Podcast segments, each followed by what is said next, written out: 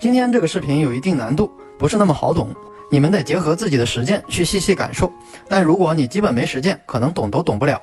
其实，在我们恋爱和生活中是存在场这个东西的，这个场是当你和姑娘或者其他人相处时，你所能够进入的状态，以及你在多大程度上能让对方进入某种状态的两者总和。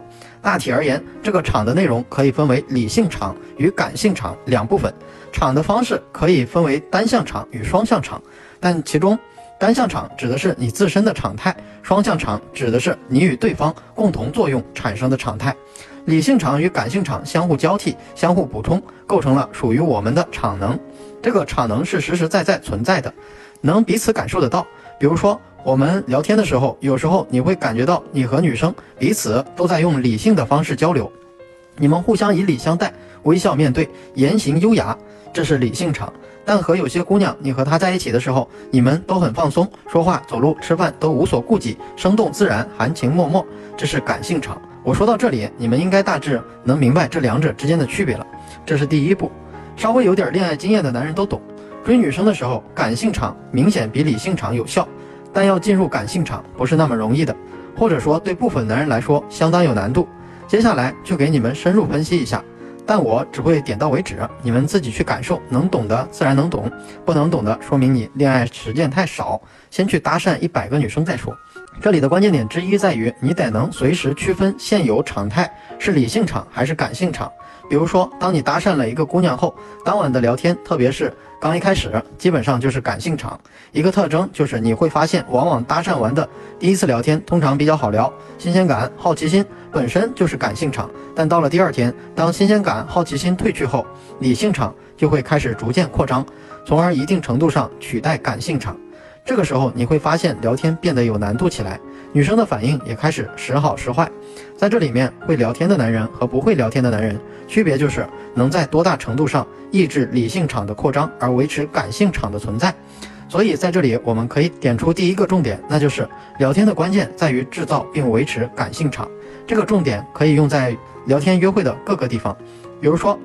聊天的时候，你去感受你和姑娘的聊天互动到底是理性的还是感性的，稍微感受一下，你就能找到答案。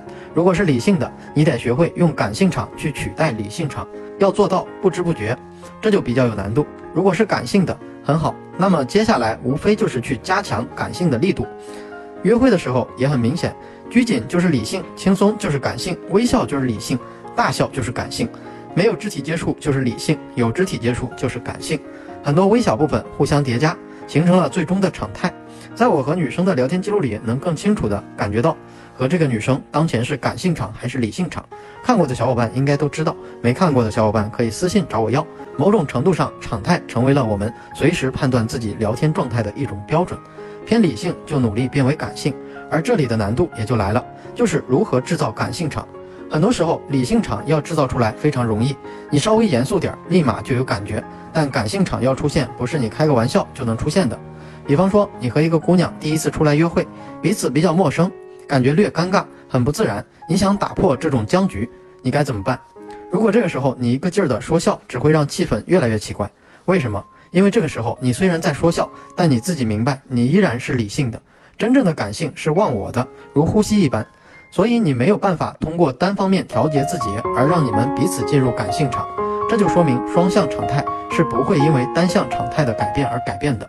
所以第二个重点来了，要制造感性场，就要两个人同时进入某种共同的状态。这里有个很好的例子可以解释，那就是喝酒。酒精是进入感性场的催化剂，这个应该很好懂。一起喝点酒，气氛会不一样，只是一个例子而已。关于喝酒，偶尔带女生喝点酒是调情，是情调。比如在夏天的傍晚，黄金色的夕阳下，一起在路边饭馆剥龙虾吃，顺顺便点点冰镇啤酒。但生活中，恋爱你不可能天天带女生去喝酒，通过喝酒追女生只是一种娱乐，并不是真正的恋爱。真正的恋爱就是，即便没有酒，你也能让女生像醉了一样迷恋你。所以，真正会聊天的男人其实不需要酒，因为他本身就是一瓶酒。